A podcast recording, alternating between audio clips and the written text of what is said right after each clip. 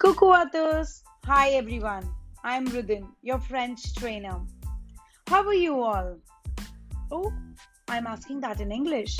Yes, because I want to tell you guys how do I ask that in French today? Yes, guys, that's the topic for today. How can I ask how are you? So there are two forms. One is the formal form, the other one is an informal form. The formal form I ask is Comment allez-vous? Comment allez-vous means how are you?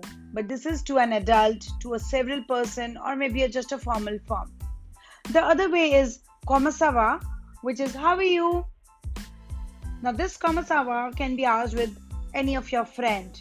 Yes. The other way can be just a slang kind of a language wherein I am not using how are you and I just simply ask ça va.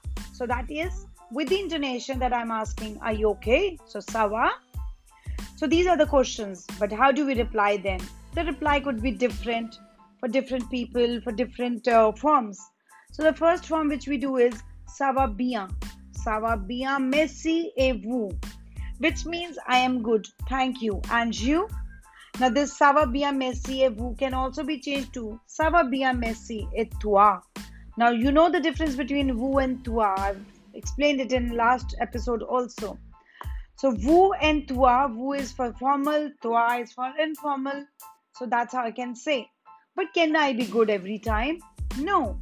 So there are different ways of saying I am not okay or I'm okay, okay. That ways. So if I am not good, I'll say ça va mal. Ça va mal. Sava means not good. And pas mal, pamal means not bad. I am not bad, so I simply say Kama Saba. The other person will say Pas mal, not bad. The other form is Comme ci comme ça. Kamasi Kamasa, which means I'm so so. Okay, okay. I'm not too good, not too bad.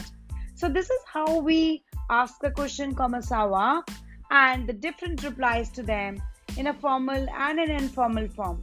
I hope you are enjoying my sessions. If you're liking the sessions, please leave a comment send us some message so that we know that you are liking it and also if you want to take us with some particular topic you can message me. And yes i'll try to make that episode as soon as possible. Okay? I'll see you again. Until then au revoir. À bientôt